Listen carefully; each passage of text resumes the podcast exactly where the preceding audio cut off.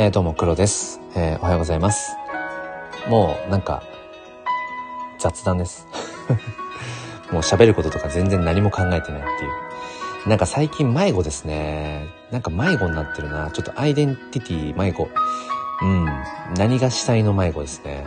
なんかこの、なんだろう、スタイフもそうだし、ツイッターもそうだけど、自分何を発信したいんだっけっていう、ちょっと迷子ですね。迷子。本当に迷子になってる。いやー、参ったぞ。何を迷子かというとね、うん。何を迷子なんだろう。まあ、NFT、写真、子育て、教育。うん。まあ、いろんなものにちょっと執着しすぎなのかな。ちょっともうちょっと、なんか、フラットでありたいと。フラットってなんだ？ニュートラルって何ですかね？なんだろうな。なんかもっとシンプルがいいな。シンプルに行きたいなと思いながら。シンプルって何だろうな。シンプルって何ですか？難しいですね。うん。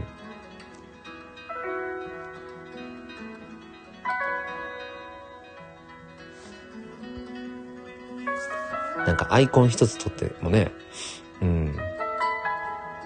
ちょっと深く考えすぎなんだろうな、いろいろね。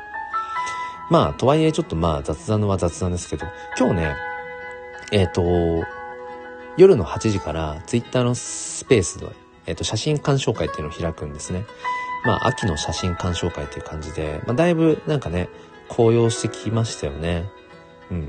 まあ、今その背景にしてる写真は、これは多分、うん、昨年、1年前ぐらいとかに撮った写真なんですけど、あの、楓もみじ？あれ、もみじとも読むし、うん、紅葉とも読むし、難しいですよね。あの、紅葉ともみじの違いとか、うん、楓ってなんだとか、なんかいろいろな種類があって、まあ、僕もまあ好きでね、写真撮ってますけど、まあ、いまいちあんまりよくわからず、あ、なんか、単純に綺麗だなと思って写真を撮るとか、うん。そんな感じですけど、ね。あ、ピロコさん、タイムリー。ご無沙汰ですね。いや、ちょっとね、ピロコさん聞いてください。あの、すぐ終わります。2、3分で。あの、僕ね、最近その NFT、NFT ってめちゃくちゃ言ってるんですけど、そう。あのね、NFT ってものが、なんかね、市民権を全然まだ得ていなすぎて、人が来ない。うん。NFT っていうワードをね、発するようになってから、なんだろうな。あのね、ライブ配信とかでも、なんかね、NFT ってタイトルをつけると、人来ない。うん。そう、人来ないんですよ。なんだろうな まあまあまあ、これは、うちですけど。で、今ね、その1時間ぐらい NFT 教室ライブやってたんです。6時から。で、それ終えて、もう今なんかもう別にタイトルとかもうなく、うん、もうなんとなく雑談で、うん、なんかライブをね、今立ち上げたって感じですっていう、ただそれだけです。失礼しました。うん、なんかね、そうなんですよ。NFT ってやっぱ難しい。やっぱ難しいよね。難しいよな。ピロコさん NFT ご存知ですか？ちょっと失礼ながら。あれですけど。うん。ああ、そう、ピロコさん、マイノリティの悩み。そうかもね。多分ね、超マイノリティなんですよね。これ多分。うん。とっつきづらい。まあそうだろうな。僕も結局、去年の8月9月ぐらいに NFT っていう言葉はもう聞き始めていたけど、じゃあ実際に自分で NFT をじゃあ買ってみるかとかっていうなるまで半年かかってるからな。なんかね、突き抜けろって思う。ひろこさんは NFT 持ってますか？えー、もしくは NFT どれぐらいあれかな？まあ、興味あるっていうか。まあまあちょっと一、一、なんだろう。あの、ちょっとこう、アンケート的な感じで、単純に興味としてね。まあ、ピロコさんぐらい、あの、ね、いろんなことをこうコミットされてるというか、アンテナ高い方はね、生還か。NFT 知ってるけど沼れてない。うん。やっぱそこなのかなだからね、その、僕はもう今 NFT を始めて、まあ、9ヶ月ぐらい、うん、経つので、なんだろうな、こう NFT があるのが当たり前な生活になってしまっていて、要は、その、なんていうのかな、あの、自転車に、うーん、もう普通に乗るような生活になってる状態の中で、自転車を全く知らないとか、自転車乗らない人に、なんで自転車乗らないのって言ってるような感じで、なんかもう一度、手に入れた知識とか、一度自分の中の選択肢になったものって、もうなんか、それがない状態のところに戻れないじゃないですか。だから、それがない状態のフェーズの、フェーズですよ、ピロコさん、フェーズ。もう、フェーズめちゃめちゃ使ってますよ、もうあれから。あれから？うん、もうピロコさんと話してからのフェーズね。もう毎日のようにフェーズって使ってる。まあどこでも、かしこでもフェーズ。何でもかんでもフェーズって言ってますけど。戻れないんですよね、フェーズ。そう。だから、NFT を全く知らなかった頃とか、NFT、まあ聞いたことあるけど、でも自分には関係ない世界の話だよねとか、NFT、いや、なんか難しそう。え、詐欺、仮想通貨、え、何？暗号資産。なんか危なそう。っていう状態のところに戻れないんですよね。だからついつい、うーん、なんかみんなが、世界中のみんなが NFT に興味があるであろう。NFT の話をしたら食いつくであろうって思っちゃってるんでしょうね。これあれだよ。アンコンシャスバイアスだアンコンシャスバイアス。バイアスもピロコさんですよ、多分。バイアスっていう言葉を多分知ったのは。バイアス。ね、アンコンアンコン。これも多分ね、無意識の思い込みなんでしょうね。うん。あ、ピロコさんね。それで言うと私は危なそうとは感じてなくて、うんうん。単純に暇がないだけ。あー、それか。そこもあるなそこもあるんでしょうね。そこもあるんだろうな多分、その NFT をじゃあ始める、NFT を始めるって日本語ちょっとおかしいんだけど、そうね、言葉の影響力すごいですよね。もうフェーズとバイアスはもうピロコさんですよ。僕はね。うん。そうなんだよな。NFT をじゃあ買いますってなると、やっぱり2ステップ大きくあるから、1個はやっぱ仮想通貨を用意しなきゃいけない。この時点で、いや、ちょっとそれ、うん、週末にやりますとか、いや、まとまった時間ないとそれ無理だろうなってなりますよね。なるよな。俺もなってたもんな。で、あとはその仮想通貨を入れておくためのデジタルのお財布、仮想通貨ウォレット。これ必要だよな。えー、でもそれ準備するのめんどくさいよなってなりますよね。あ、えっ、ー、と、ココさんおはようございます。いや、ちょっとココさんも聞いてください。もう1分で終わらせます。いや、あの、ちょっとね、心が折れそうになってきてる。あの、NFT 教室ライブをスタンド FM でね、まあ、毎週土日の朝6時から約1時間ぐらいもう続けて、毎週毎週続けて、もう3、4ヶ月ありますけど、なかなか届かない。なかなか届かないです。NFT っていう言葉、魅力、うーん、届かない。でもね、今、ピロコさんにもちょっと愚痴っちゃったんですけど、や、そうね、今、ピロコさんもおっしゃってたけど、NFT 知ってるけど、いや、なんか、やっぱり、まとまった時間がないととかね。そうなんですよね。僕がその、やっぱ、このスタイフで発信しているって、このスタイフのユーザー層って多分、おそらく、まあ、20代えー、後半から30代、まあ、40代とかもいらっしゃると思う。30代、子育て世代、仕事バリバリ世代が多分多いから、でもその中でもながら聞きで何かキャッチアップしようとか、えー、そういう方々が多分スタイフのユーザー層って多いんですよね。だから、アンテナは高いんだけど、でも、なんかその何か行動に移すまとまった時間がないっていう、うーん、ところも多分あるんですよね。だからね、ココさん、あ、ココさんのその言葉めちゃくちゃなんか勇気もらうな。A ビジョンプラスコラボでね、広まるよ、きっと。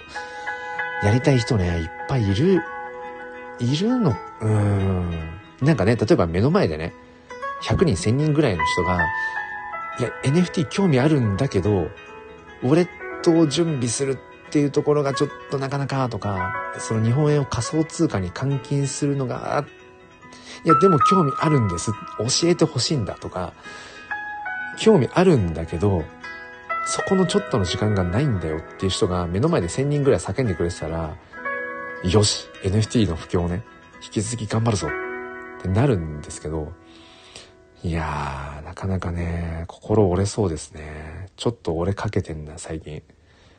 うん、あ、ピロコさん。私もマイノリティだから心折れそうになったこと100万回、100万回はすごいな。でもさ、その熱量を持てることこそ、ケウキユサだっけケウだっけケウサであり、えー、黒さんならではのことだから突き抜けろって言ったら、あ、なるほどね。突き抜けろ。それなんて言うんですか？そういうの。あの、フェーズとかバイアスみたいな感じで、なんかピロコさんありませんか？最近。あの、最近収集した、あの、かっこいいカタカナ。えココさん、私、黒さんにサポートいただき、それまでに商品出す。うんうん。そうなんですよね。だからココさんも、だから、えっ、ー、と、ココさん今どこまで行ったんでしたっけ？仮想通貨ウォレット、メタマスクインストールできたんだっけ？えっ、ー、と、ピロコさん、私はアーティスト活動的には興味ある。NFT クリエイター側にってことかな？うんうんうん。ココさん、ハムさんがいつも言ってた？全然誰も聞いてくれない。そうなんですよね。そう。そうなんだ。ハムさんもね、めっちゃ発信してんだけど、まあ、こう言っちゃあれだけど、リスナー、そうそう、あんまね、だから、ライブ、ね、僕も覗きに行ったりするけど、いないんですよね。聞いてる人とかがあんま来てない。うん。もったいないんですよ。もったいない。うん。ピロコさん、マニア？えー、ココさん、私はメタマスクインストールした。うんうん。インストールして、黒さんの写真入れさせてもらった。あ、そうか。だからあれか、ココさんは、えっ、ー、と、次、うーん、やれることとしてはあれか、仮想通貨か。ココさん仮想通貨お持ちなんでしたっけ？仮想、日本円を仮想通貨に変えて、それをメタマスクウォレットに入れたら、あれか、あの、NFT を買ったりとかってことができるのか。うん。えー、ココさん、でもハムさんが今は少しずつ広がってきたと言ってた。うんうん。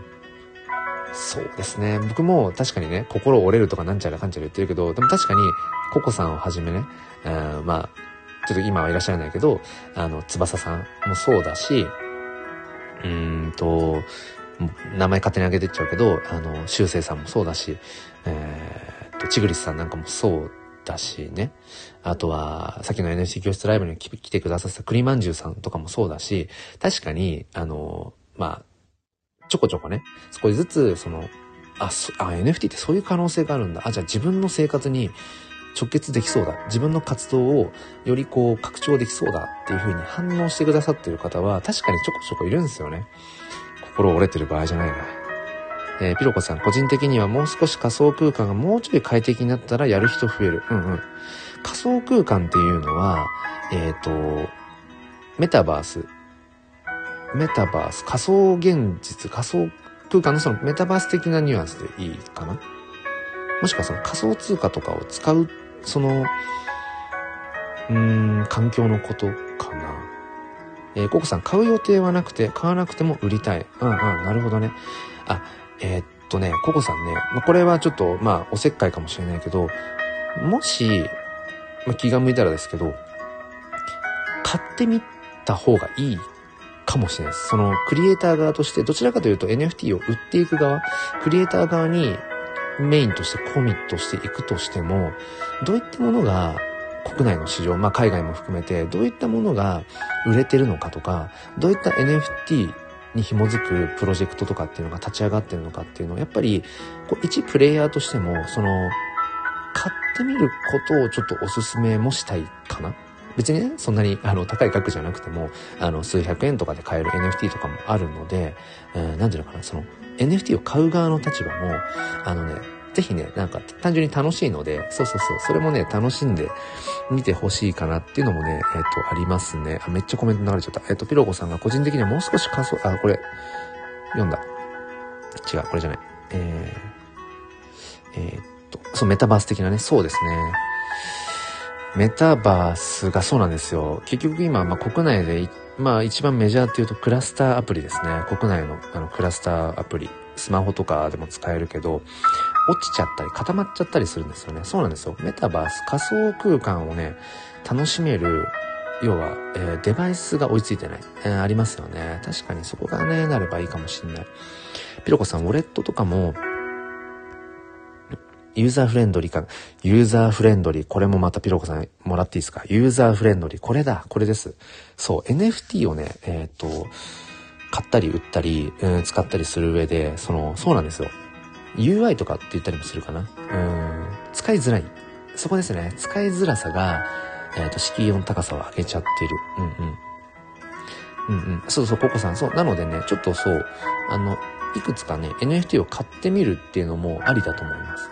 そうすると、なんかその、売れてる NFT とか、うん人気のあるとか、その要は価値が上がってる、値段の上がってる NFT コレクション、プロジェクトっていうものが、どういったそのマーケティングをしてるかとかっていうのもめちゃくちゃ勉強になるので、うん、絶対にそのココさんが NFT クリエイター側として、あの、活動をスタートしてた時、まあ、そこに合わせてね、やっぱね、すごくね、生きてくると、えっ、ー、と、思うんですよね。えー、ピロコさんか、感覚的に活用できるフェーズ、笑い、フェーズね。未来には来るはず。そうですよね。どっかで誰かも言ってたんだけど、もうそのうちスマホの中に仮想通貨ウォレット、メタマスク的な、えっ、ー、と、アプリがもう標準で入ってて、で、もう、なんていうのかな、細かい設定とかいらなくて、すぐにもう仮想通貨が、えっ、ー、と、スマホの中で、えっ、ー、と、操作できるみたいな、まあ、そういった未来も多分来るだろうなと。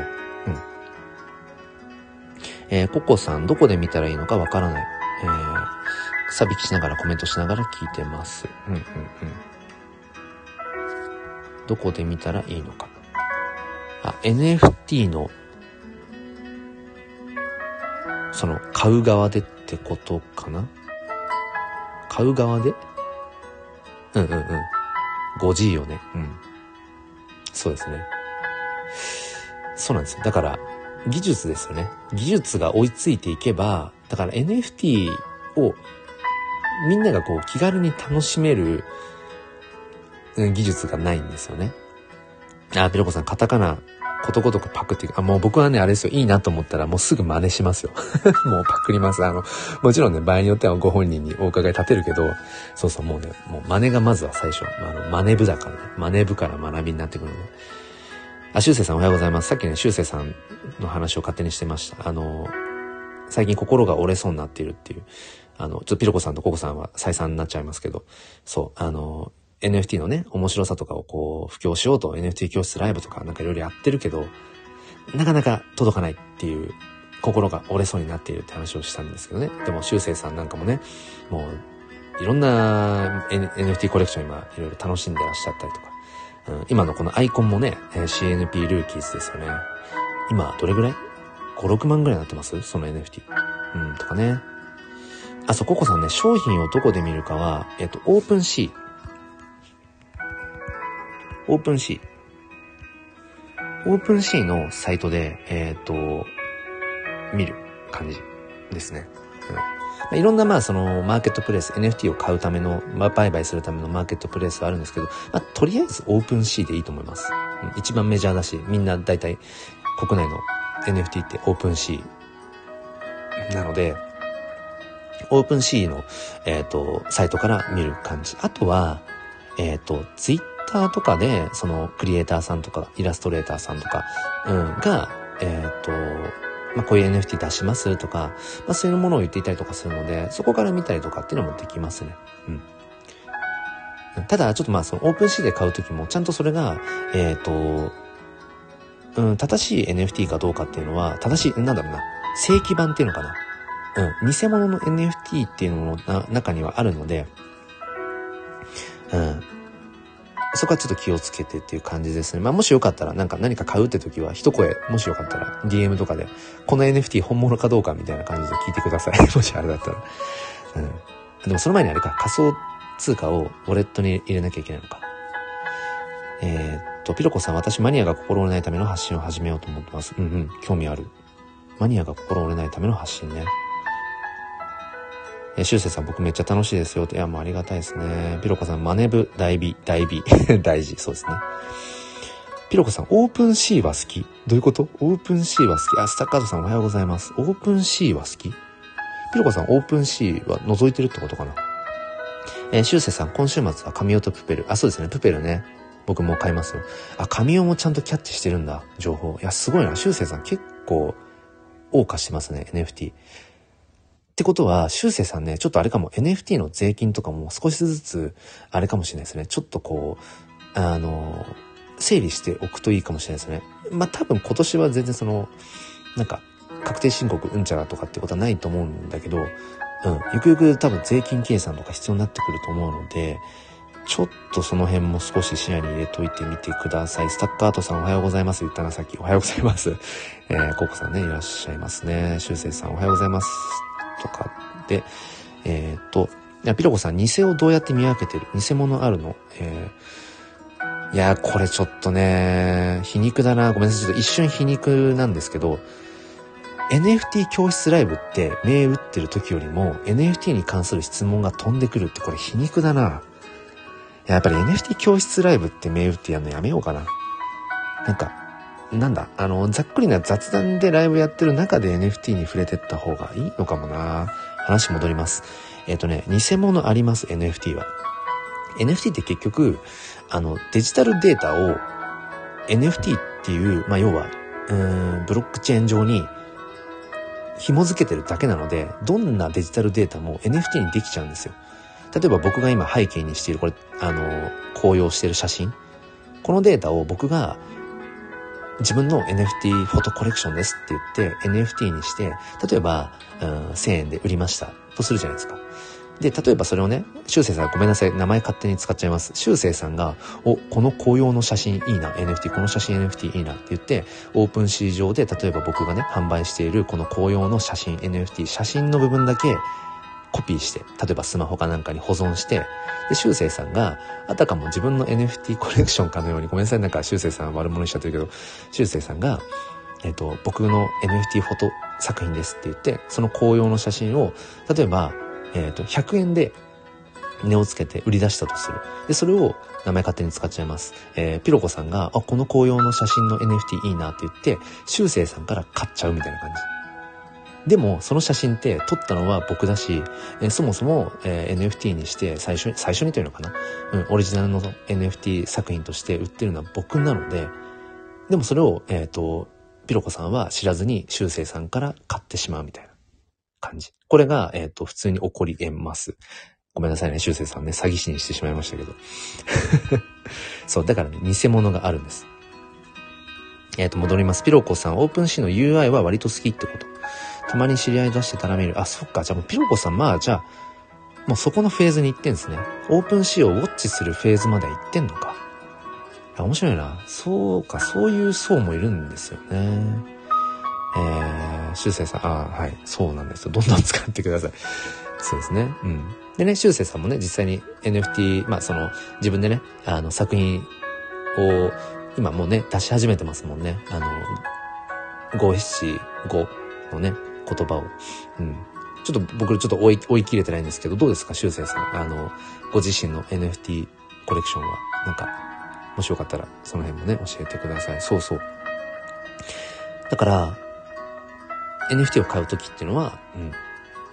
そう。この作品っていうもの、このクリエイターが、その本人なのかどうかとかっていうのを必ず確認する必要があって、だからオープンシー上で探していいなと思って買うのは危険ですね。偽アカウント。だから要はその、うんと、本物の NFT クリエイターさんの、えっ、ー、と、ページをそのまま真似て、うん、作った、えーと、アカウントで販売していたりだとか、か実際の値段よりも安く売っていたりだとか、うん、そういうことがあるので、僕もね、本当に NFT 始めたばっかりの頃は、やらかしましたね。偽物と知らずに買っちゃった。でも、NFT のややこしいところは、偽物 NFT としては偽物ブロ。ックチェーンに刻まれている NFT としては偽物なんだけど、そこに紐づいている、例えば画像は、同じ画像なんですよ。で、保存できるから、それは。そこがね、ちょっとややこしいんですね。うん。だから別に、ただただ画像とかだけであれば、ともすると NFT として買う必要、所有する必要は別にない。手に入れたいだけであれば。うん、勝手に保存しちゃえばいいから、これまでのインターネット上に転がってる、えー、と、デジタルデータと変わらないっちゃ変わらない。でそこに、なぜそのお金を払って仮想通貨を払ってまでしてでも NFT として所有したいかっていう、ここがものすごく、まあ、難しいですね。説明をするというか。まあ、これはもうやっぱり、うん、買ってみて所有をしてみないとわかんない感覚かな。うん。しゅうせいさん NFT として所有する感覚ってどんな感覚ですか？ちょっと卒業生として、もしよかったらね、教えてください。NFT をこう、デジタルデータを所有してるっていう、どういう感覚？何が違うのっていうとこですよね。うん。ちょっと水分補給しますね。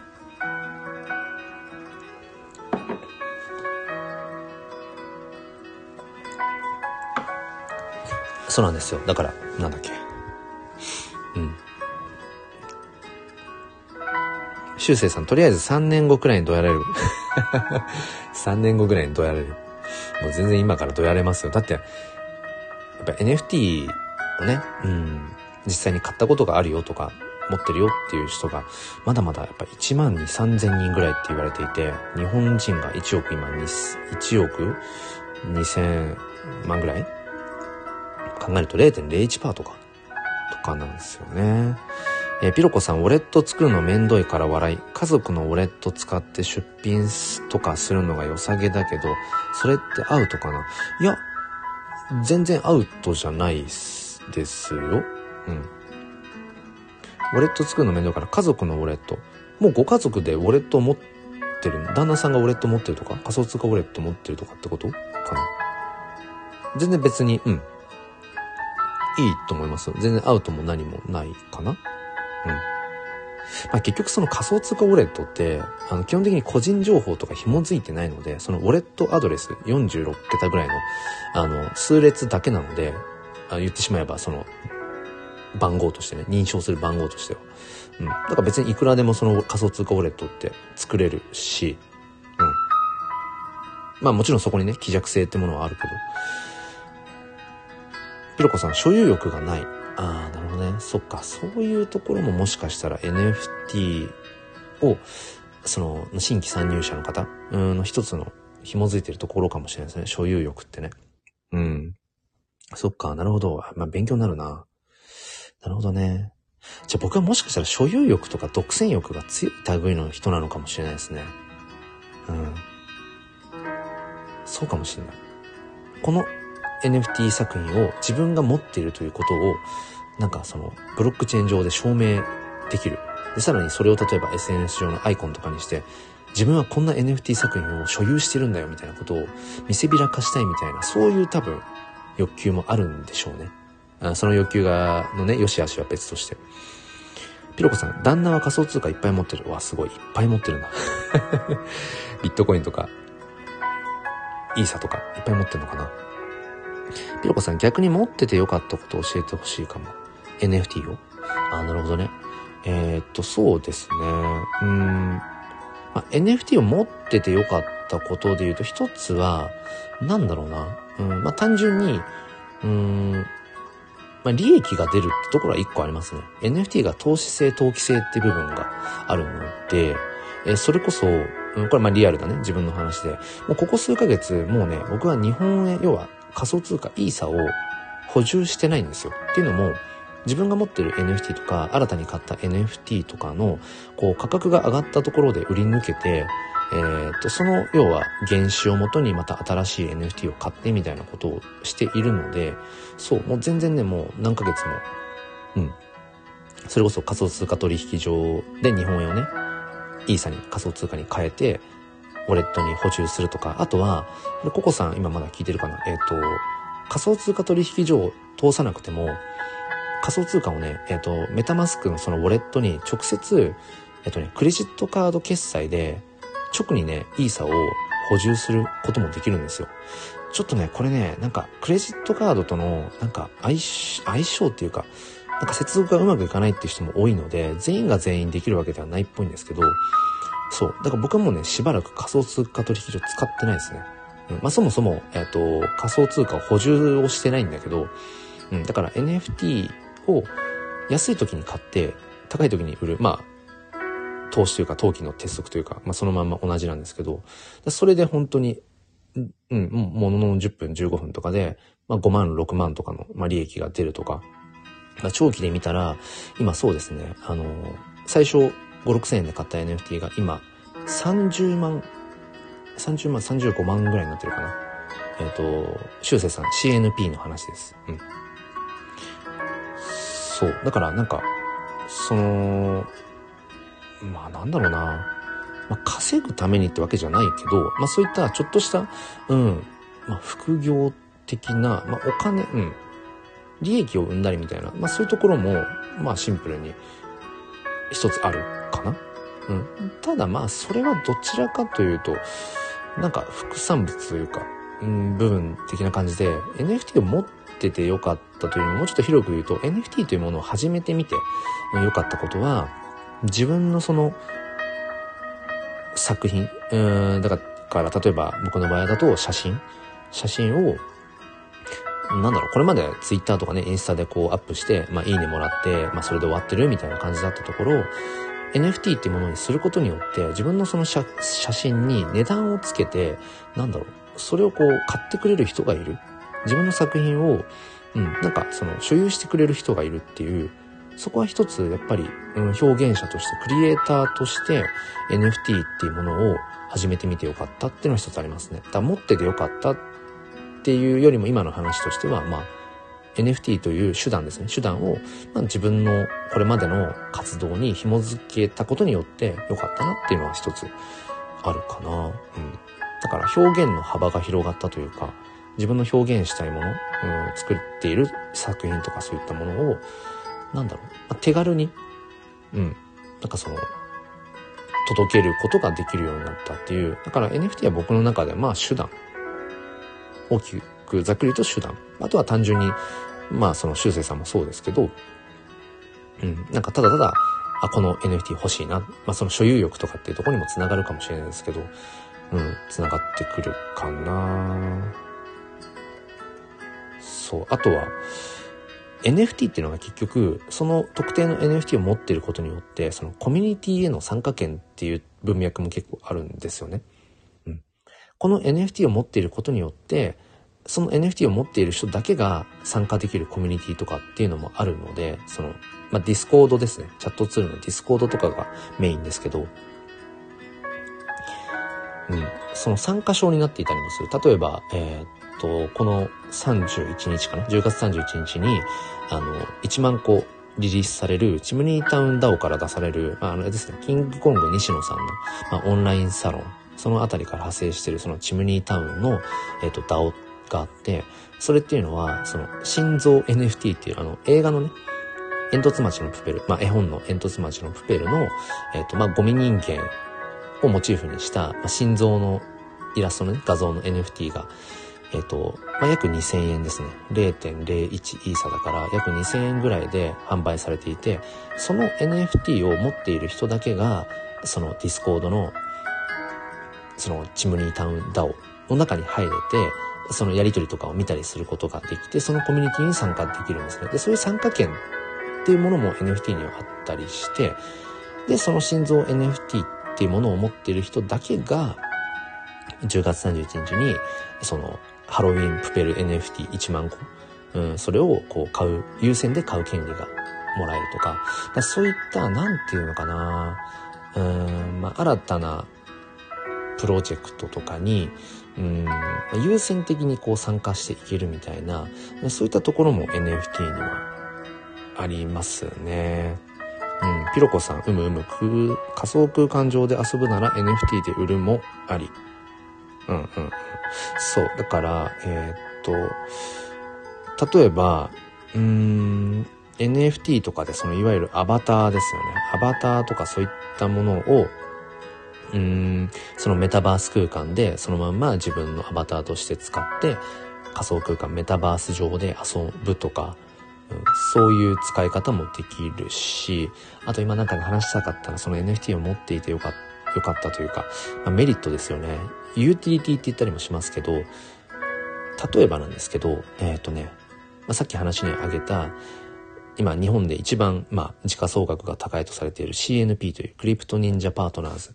あの、池早さんが、あの、ファウンダーである、そのクリプト忍者っていう NFT コレクション、忍者のね、あの、コレクションがあるんですけど、そこから派生したプロジェクトで CNP。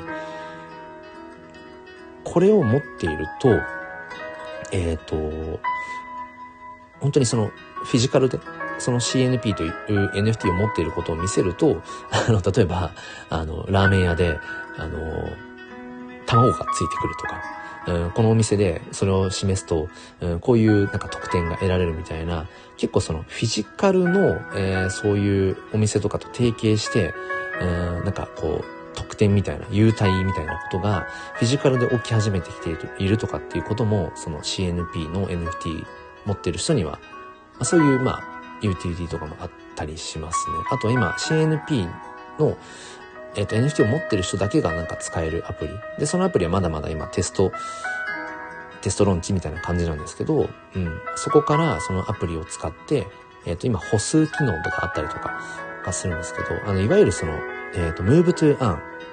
うん。なんか、なんとか to earn ってあって、その、それをすることによって稼いでいく。ゲーム to earn とかもありますけど、プレイ to earn か。うん。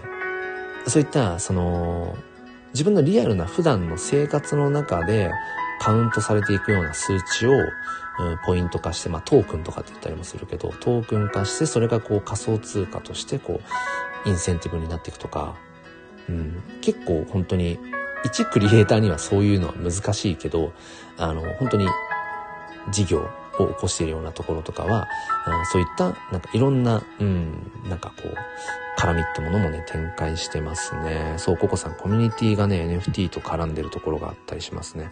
うん、だから、うん、例えば、ココさんが今後展開していきたいと思っている、その、例えば NFT、ココさんが、うん、売り出す、うん、NFT、まあ、それがそういう、どういう、まあ、見た目のものかにもよりますけど、じゃあそのココさんが売り出した NFT を持っている人たちだけが参加できるコミュニティを作るとかっていうのが、まあ、やりやすくなるっていうのは一つありますね。コミュニティへの参加権。そう。ピロコさん、忍者系はうまく使ってる感あるよね。うん。そっか、ピロコさんはクリプト忍者、忍者ダオとかもご存知な感じかな？うん。コミュニティ力で現実側との連携をうまくしているイメージ。うんうんうん。そうそう。だからこの Web3 とかこのクリプト界隈っていうのがものすごく要は匿名性だったりとかバーチャルだったり、えー、何国籍性別年齢問わずうんっていうような文脈が強いんだけどとはいえやっぱり僕らが生きてるのってリアルだしフィジカルだしなんかねうんと人類がそのうちほとんどがメタバースに移住していくんじゃないか24時間のうちの大半をメタバース上で生活するそういう人たちっていうのも、まあ今、今現在もいるけど、もっとそれが生き方の選択肢として、あの、メタバースが自分にとってのリアルな居場所。うん。で、えっ、ー、と、本当のリアルっていうのは、寝たり、ご飯食べたりとか、それ、その程度みたいな生き方も出てくるんじゃないか、選択肢になってくるんじゃないかってことが言われていて、たださっきの話にもある通り、デバイスが追いついていないから、メタバースの中でね、えー、その、本当に、うーん、すごくこうリアルな体感をするためには、こう、何十万とかするようなヘッドセットのね、VR ゴーグルつけなきゃいけないとか、スマホじゃ落ちちゃうとかね。まあそういった技術的な面があるから、まだまだとはいえやっぱりリアルだよね、フィジカルだよねとかって言って、その NFT 関連のイベントがリアルで行われるのが結構流行ってきたりだとか、うん、そういったフィジカル、NFT を持ってることによって、フィジカルで得られるなんかこう体験価値みたいなところうん、そういったところも結構盛んになってきてるっていうようなところはありますよね。うん。そう、ピロクさん歩くだけのやつもある。そう。トゥーアン。うん。まあ、有名なところで言うと、 Move to Earn で言うと、シュウセイさんもやってますよね。名前忘れちゃった。あ、 STEPN。うん、 STEPN。うん。そうそう。まあ、ただ、この STEPN とかなんとか to Earn っていうのも、結局、なんていうのかな。その、健康促進につながるんじゃないかっていうね、話もあったりとかして。うん、例えば、そうね、うん、まあ、みんながね、そのスマホなりに、なんなりに、まあ、そういったアプリ、ウォレット、アプリとか例えば入れて、うん、まあ、それこそ、うん、歩けば歩くほど、それが仮想通貨になって、みたいな。だから、もっとたくさん歩いて稼ごうかな、みたいな。うん、だからみんなが歩くようになったら健康になるよね、みたいな。うん、でもなかなかその、そう、報酬設計ばっかり追ってると、うん、なんか難しい部分もあったりとかね。うん。だからステップなんかもやっぱりピーク時からだいぶやっぱり価格が下がっちゃって、今じゃ全然やっぱり稼げなくなっちゃってるとかね。僕はやってないですけど。うん、そういう話が。ねえ、修正さんマジ全然稼げない。え、修正さんもしよかったらですけど、例えば、えっと、修正さん毎朝とか走ってたりとかすると思うんですけど、リアルな話、月いくらぐらいになってるんですか？まあそれが仮想通貨、あのー、仮想通貨のあの単位とかかもしれないけど、まあ、もしよかったら、どれぐらい、どれぐらい走って、もしくはどれぐらい歩いて、で、どれぐらいのそれお金になってるのかめちゃくちゃ興味があるので、まあ、言える範囲でもしよかったら教えてください。うん。そうなんですよね。まあ、だから、まあ、ピロコさんお答えになったかわかんないんですけど、うん、まあ、NFT を持っててよかったなっていう、うん、ところも、なんて、なんていうのかな、もっとこう広く言うと、単純に NFT っていうもの、この Web3 っていうもの、まあ DAO も含めてですけど、そこにこう触れてることによって、なんか、日々ワクワクが増えたって感じかな。結局未知のもの、まだまだ使いこなせてないから、その人類が、人類って大げさだけど、NFT とか、あとはそのね、DAO、自立分散型組織、うん、非中央集権的みたいなことがすごいやっぱり言われている中で、うん、その株式会社とかね、そのトップダウン型な、うん、まあ、組織、うん、っていうのはもう古くて、みたいな、まあ、文脈もありつつ、なんかそういうことがやっぱ言われている中で、まあ、そういったでもやっぱりまだまだ使いこなせてない DAO っていうものを作ろうとしても、いや、でもやっぱり中央に何も管理者がいないって難しいよねって言われていたりとか、まだまだその現代人が、このブロックチェーンっていう技術から派生している、うん、ものを使い切れていない感がめちゃくちゃやっぱまだあるから、なんかその、なんだろうな、新しいものに触れてる感覚、まあ、そこにワクワクを感じているっていうのもあるかもしんないですね。うん。ピロコさん、私の仮説でしかないけど、数字を追うの好きな人に向いてる感はある。あー、なるほど。ピロコさんやっぱ鋭いな。ね、ピロコさん。名前は、名前はソフトソフトだけど、名前はソフトだけど、本当にその着眼点はシャープですよね。なんだそれって話ですけど、名前はソフトだけど、着眼点はほんとシャープなんだよな。カタカナ使えばいいと思ってるってう。ん。まあ確かにそうかもしれないです。わかりやすいですね。た確かにね。NFT。うん。だから、それこそさっきの話じゃないけど、1000円で買ったものが数分で1万円になった。まあこれ数字ですよね。うん。確かにそうかも。あの、結局 NFT って、あの、価値価値を可視化する装置、えー、価値をマネタイズする装置、えー、なんかそういうような意味合いがあるかなっていうのがあって、うん、だから、そうですね。それこそだから僕は今、うん、まあいいや、俺言っちゃってもいいか。その自分のね、NFT コレクション、NFT フォトコレクションを、まあ始めて今、何ヶ月 ?4、4ヶ月4ヶ月ぐらい ?4 ヶ月ぐらい？もうちょっとかな？うん。で、まあ、トータルで今、どれぐらいだろう ?0.15 イーサ。0.15イーサぐらい。だから、日本円で言うと、まあ、3万円以上ぐらいとかっていう、まあ、マネタイズが発生していて、その自分が、うん、なんだろう、これまで NFT に出会う前までは、あの、自分で撮った写真を SNS にアップして終わってたんだけど、それをきちんと、うん、タイトルつけて、なんか、うん、きちんとそこに、なんだろうな、説明つけてみたいな、その作品として NFT としてこう販売を始めたことによって、自分の写真に値段がつく。まあ、それも数字ですもんね、確かにね。うん。着眼点がシャープだな。確かにそうだな。ココさん、やっぱり購入する意欲はないかな。うんうんうんうん。みんな違ってみんないい。ですよね。まさにね。そうなんですよ。だから NFT をどう使うか。NFT っていう手段、あくまでもだから手段だから、うん。まあその価値を、うん、なんか可視化させていく装置であることは間違いないんだけど、うん。で、アイデア次第ってところがあるから、そうですね。所有するだけが NFT の面白さ、うん、選択肢じゃないので、そう、いろいろあっていいと思うんだよな。だからピロコさん、私そこがなさすぎてさ、そうなんだ。なるほどね。そっかそっか。で要は NFT に熱狂できる人の、えっ、ー、と、気質特性みたいなものも関連性があるってことか。だから、NFT ってものが日本の中でもね、こう、話が出始めてもう多分1年以上経つし、うん、テレビとかでも NFT とか DAO とかメタバースとかってなんか多分やってるんだけど、それでも急激にガーってこう、キャズムって言ったりしますけど、その、アーリーんとイノベーターがイノ、イノベーター理論ですよね。イノベーターがいて、で、そのアーリーアダプターがいて、で、アーリーマジョリティがいて、アーリーマジョリティあたりでキャズムを超えるのかな？なんか多分一気にこう大衆化していく。で、まあちょっと後発でレートマジョリティ。で、超絶後から後からっていう、あの、ラガーとか。うん。それで言うとなん、まだまだイノベーターとアーリーアダプターぐらいまでしかいかないかっていうと多分それもあるのかもしれないですね。NFT っていうものに、そのそもそも興味が湧く気質の人たちっていうのがもしかしたら相対的に少ないのかなもしかしたらね。しゅうさんありがとうございました。また、いろいろお話ししましょう。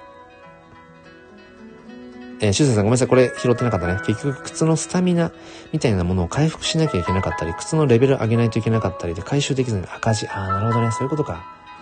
維持費、維持コストがかかるのか。えー、ココさん、でも購入する側の気持ちを知るためにって感じかな。うんうん。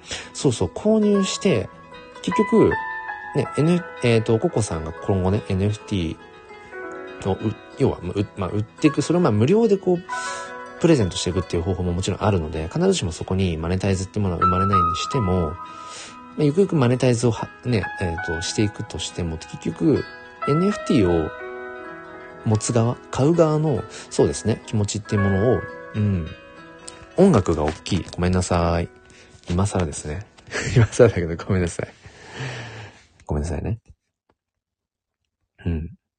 えー、ピーローコさん、シャープというよりは、やってる人たちとの差異を緩く感じ取っている。うんうんうん。なるほど。やっぱ冷静、冷静にね。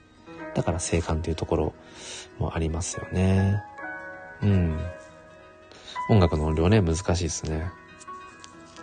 まあまあ、でも、うん。すごく、いろんな意見が聞けて、めちゃくちゃ勉強になりますね。どうしてもね、やっぱりなかなかいろんな立場から物事を捉えるって難しいし、どっかね、どうしてもその、ポジショントークじゃないけど、それに近いものにはなっちゃいますよね。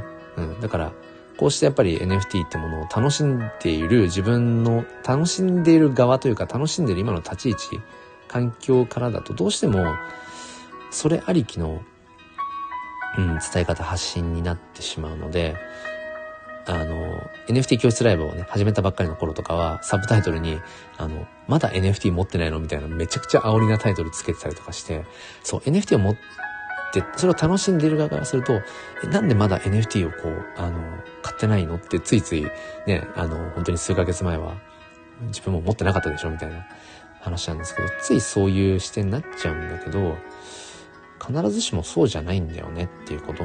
うん。ココさん、オープンシーで検索すれば商品見れますか？わからなかったらまた連絡します。えー、っとね、そうですね。うーん。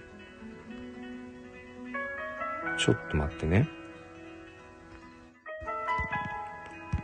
今リンク貼っちゃいます。 OpenSea のリンク。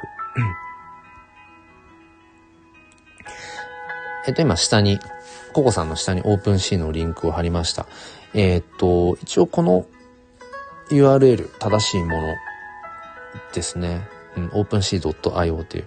ただ、これもちょっとココさん一応念のため、えっ、ー、と、なんだろうな、危険回避っていうところで、OpenC のサイトが偽サイトの、偽サイトになっていることもあるみたいなんですよ。僕はね、ちょっとそれは出会ったことないんだけど、そう、オープンシーのそのマーケットプレイス自体、サイト自体が偽物のサイトが準備されてしまっているとかっていうこともあるみたいなので、あの、再三ちょっと言うようですけど、購入の前に、あの、必ず一回立ち止まるというか、なんだろうな、えー、っと、まあ、こういう NFT があるのかみたいなことを、ま、見たりするとかっていうのもありなんですけど、ただオープンシー上では、なんだろうな、作品がありすぎる NFT がたくさんありすぎちゃうので、まあそうですね。うん、だったら例えば Twitter で、なんか NFT っていう、ハッシュタグで検索してみるとか、あとはね、一つの方法としては、えー、NFT 買いますっていうハッシュタグつけたらめちゃくちゃ来ますよ。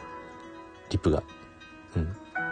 例えば、えっ、ー、と、じゃあ1万円分、うん、仮想通貨ちょっと用意しておいて、あの予算、えっ、ー、と、1万円、まあ今で言うと、1万円が、1万円って今いくらだ？えっ、ー、と、0点、だから0.05。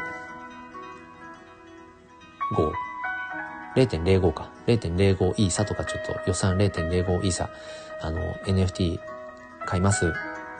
シャープ、うん、ハッシュタグ、シャープじゃない、ハッシュタグ、NFT 買います。あの、みたいな、うん。リプに、こう、ね、なんか、紹介してくださった NFT の中から、あの、買いたいと思います、みたいな感じでやったら、多分ね、速攻でね、もう、何十、何百と、多分来ると思います。うん。ピロコさん、ココさん、日本語にもなるにオープンし、あ、そうですね。あ、そう、ココさん、まあまあそうね。まあそんなに来たら確かにね、ちょっと、あの、圧迫感あるから、うん。まあ、手っ取り早くですね。手っ取り早く、とりあえずその日本人、日本人、まあ、クリエイターさんとか、まあでも大体そのツイートで、そう NFT 買いますで来るリプって、まあ個人クリエイターが多いですかね。うん。だからまあそうですね。うん。まあでも本当そのココさんが、まあある程度こう有名で、でもそこまで値段が高くなくて、みたいな、うん。NFT とかを知りたいとかであれば、まあ、いくつかはご紹介できるからね。まあ、まあ、でも有名というか、人気のある NFT も結構もうやっぱ高くなっちゃってたりとかもするので、うん、まあ、その辺ちょっと難しいですけどね。うん。そうですね。えっ、ー、と、ココさん、声の NFT で探せばいいかな。ああ、声の NFT ね。えっ、ー、と、何でしたっけ？このスタンド FM の、あの、パーソナリティでもある、えっ、ー、と、ペスさん。ペスさん、声の NFT 出してますね。音声 NFT。あの、それこそハムさん、あ、まあ、ご存知かもしれない。うん、ペスハムさんね。ハムさんが、まあ、えっ、ー、と、代わりにというのかな。ペスさんの音声 NFT を、うん、販売してたりとかしますかね。あ、ココさん、クロさん、あ、僕をね。僕の？何を？ああ、えっ、ー、と、NFT コレクションか。そうですね。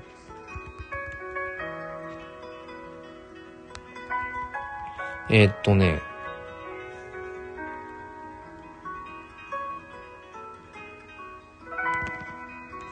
うん、例えばですけど、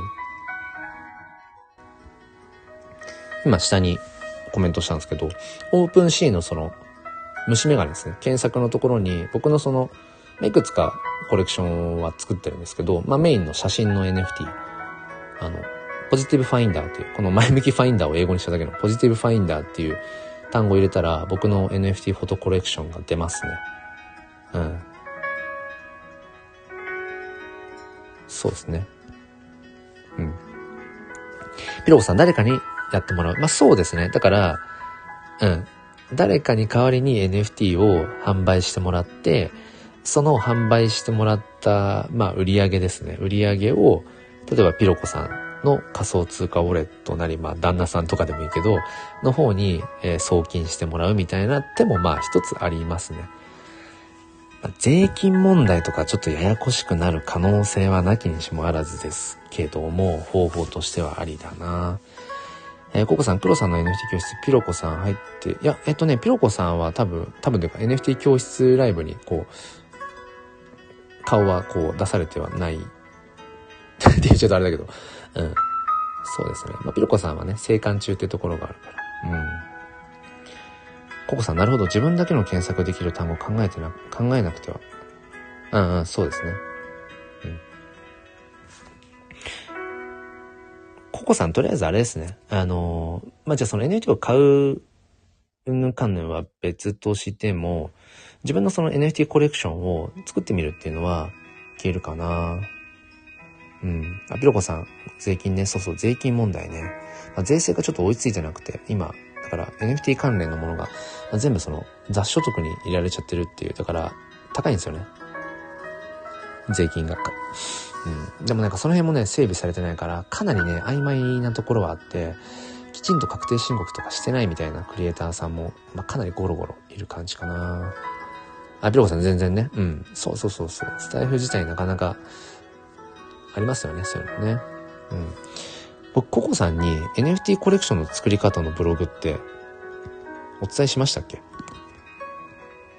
あの、自分の NFT コレクションの、うんと、作り方？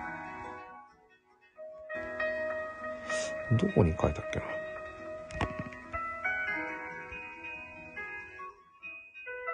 海外で整備できてる国？いやー、ちょっとね、そこまでしっかりはわかんないけど、とりあえず日本が、税制が遅れすぎてるっていうのは分かってるって感じですかね。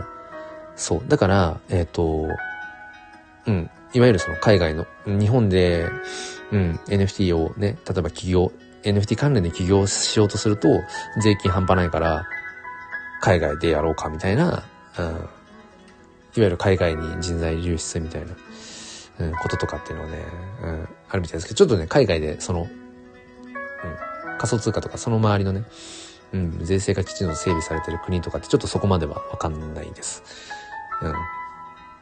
エストニアとか住んでそう。ああ、そうね。ちょっと僕はその辺はあんま詳しくないんですけど、とにかく日本は、だから言われてるのは、またこの NFT 関係、クリプト Web3 のところでも日本はもうまたね、遅れを取っちゃうんじゃないみたいな、うん、ことが言われてますね。でも結構、この前もなんだろうね、自民党の、えー、誰だっけな。名前忘れちゃった。うん、方が、まあその方だけじゃないけど、うん、なんかその仮想通貨の税制、うん、をもっとこうちゃんと整備していきますみたいなことを掲げている人とかもありますね。いますね。うん、いらっしゃる。えー、ココさん送ってもらったやつ。そうですね。送ったかなあ、ピロさんありがとうございます。まあでもね、そう。今日思ったんですけど、でもまあ時間帯にもよるのかな。なんかあんまり、だからそう、なんかその NFT 教室みたいな感じで目打つとやっぱ構えるのかなっていう。なんかその時点でもしかしたら、うん、なんか人選んじゃってるのかもしれないなってことはね、やっぱ最近改めて思うので、うん、なんか普通に、ね、あの、こういった雑談の中から、うん、NFT の話をしていくとかっていうのは、まあやっぱり、いいのかなみたいなことは今日改めて思いましたね。うん。ああ、ピロコさんありがとうございます。家族やっと起きてきた。一日が始まりますね。いや、ピロコさん話せてよかったです。うん。ね、あの、また今度カタカナ教えてください。カタカナ教えてくれて何だって話ですけど。ね、ピロコさんありそうですよね。そう、この辺もだから、まあ、ある種の、まあ、マーケティングとは言わないかもしれないけど、うん、まあ、この辺はね、しなやかに、まあ、それこそピロコさんのしなやかにじゃないけど、したたかにも含めて、うん、そう、自分のやっぱりその作品を届けていくっていうのとも合わせてね、その自分のやっぱりその伝えたいことをいかにその届けていくかって、ここもね、やっぱりね、大事ですよね。うん。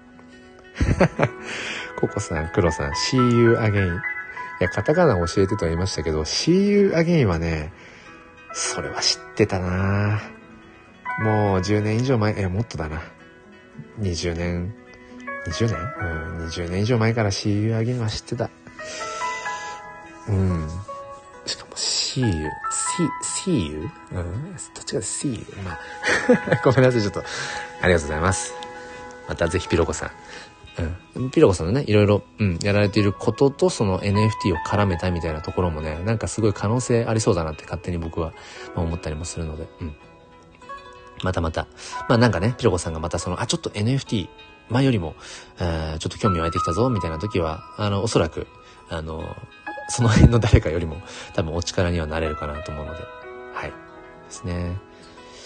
あ、ココさん、ペスさん見つけた？うんうん。そう。だから、なんだろうな、オープンシーンの中でいろいろカテゴリーごとにいろいろ見ていってみるっていうのもありだとは思うんです。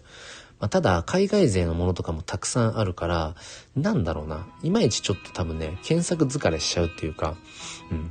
だから、やっぱり身近なところの誰かの NFT コレクションとかね、そういったものをまずちょっと見てみるとか、まあ、Twitter 上で、うん、そのちょっとこの NFT 関連で発信している人とか、うん、そういったところから入っていった、いってもいいのかなっていう。もちろんその、僕も一番最初はね、え、どんな NFT 買ったらいいのかよくわかんないし、そもそもどんな NFT があるんだろうみたいな感じで、まあ、オープンシーを探していたりもしましたけど、あとね、ココさんね、オープンシーのアプリもあるので、アプリの方がもしかしたら探すだけだったら見やすいかも。それこそその UI 的にね、使いやすさ。ユーザーインターフェース。早速使っていこう。ユーザーインターフェース。ん？違う。ユーザー、違う。なんて言ってたっけ？さっき。ピロコさんなんて言ってたっけ？ユーザーフレンドリー？なんだっけ？あれ、なんて言ってた？ユーザーインターフェースじゃなくて、あれ、なんだっけ？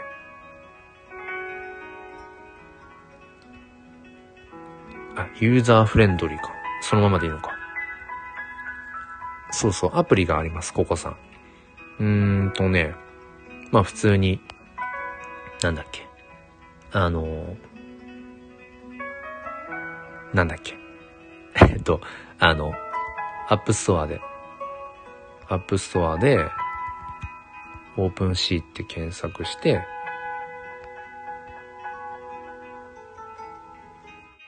これを読む。ちょっとリンク貼っちゃいますね。うん。これ OpenSea のアプリですね。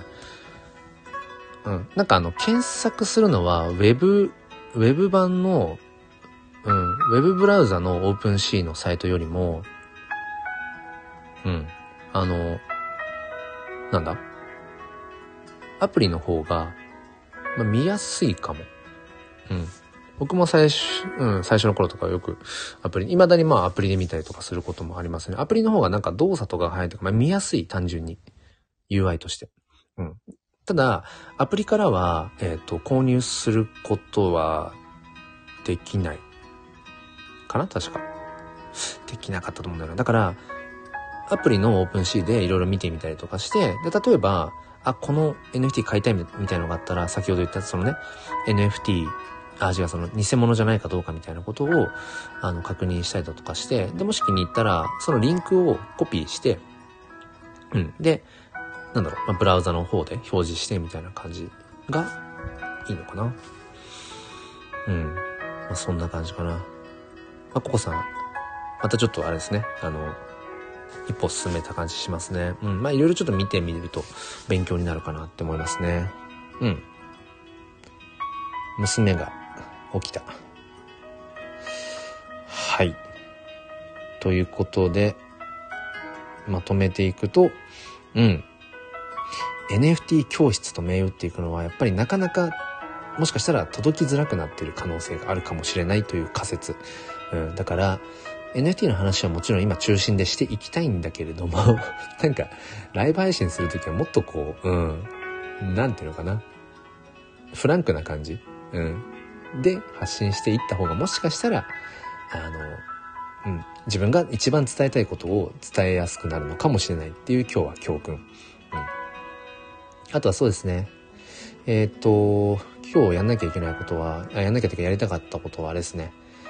その僕の NFT フォトコレクションを今14作品ぐらいあるんですけど、うん。で、それ所有してくださっている方が13人、13人、14人ぐらいいるので、そその方々には毎月、あの、無料でその写真 NFT をプレゼントしていて、その写真 NFT を、そうですね、14人の仮想通貨ウォレット、あ、もっといるな、トータルの NFT コレクションで言うと多分もっといるか。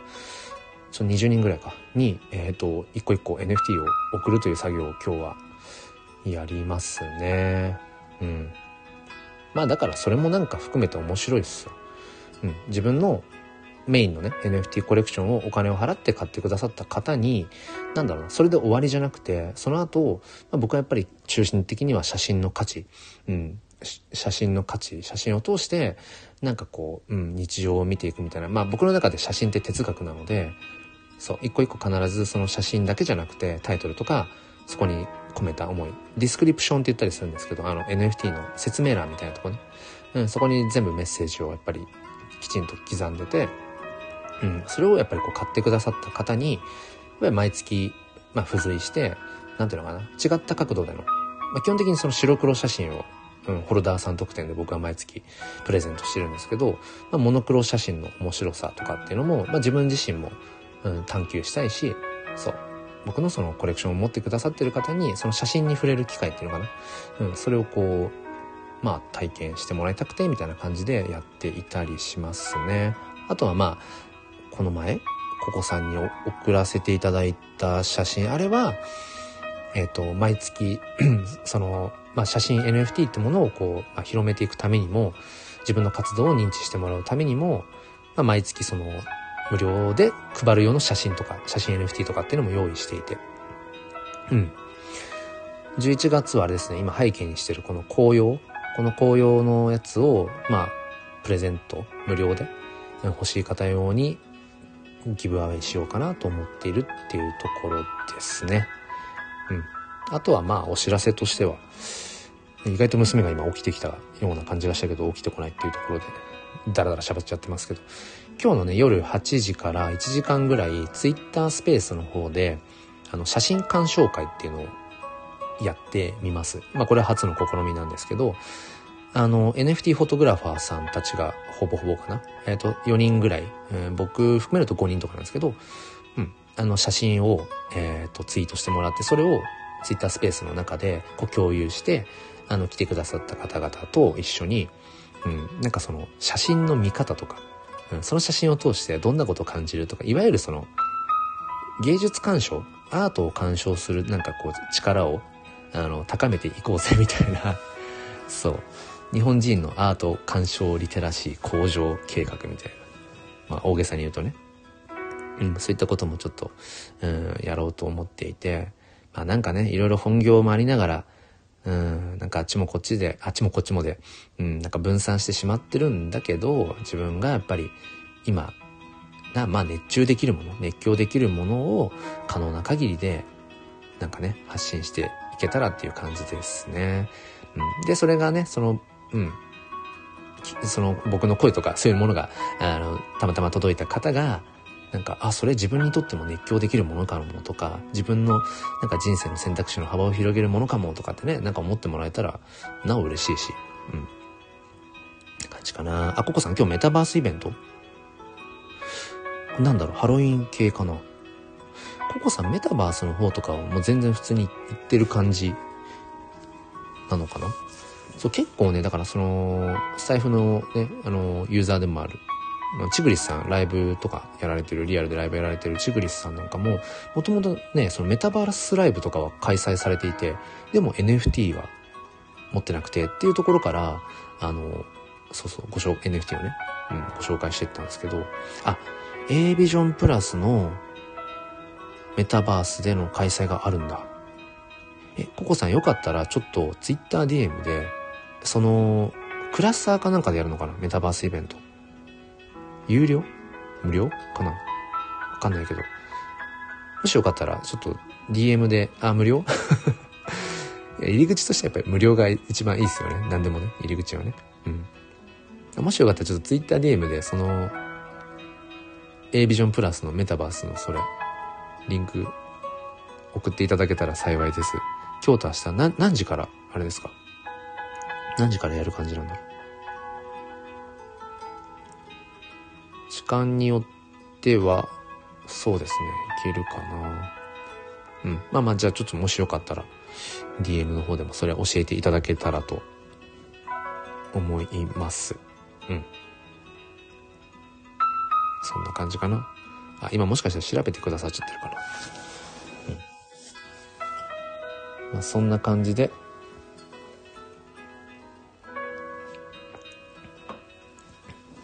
まあこの、あ、9時から、あ、9時からね。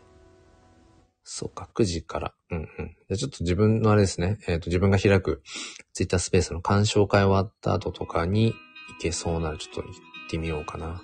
うん。はい。ちょっとココさん、後で DM で教えてください。メタバースの。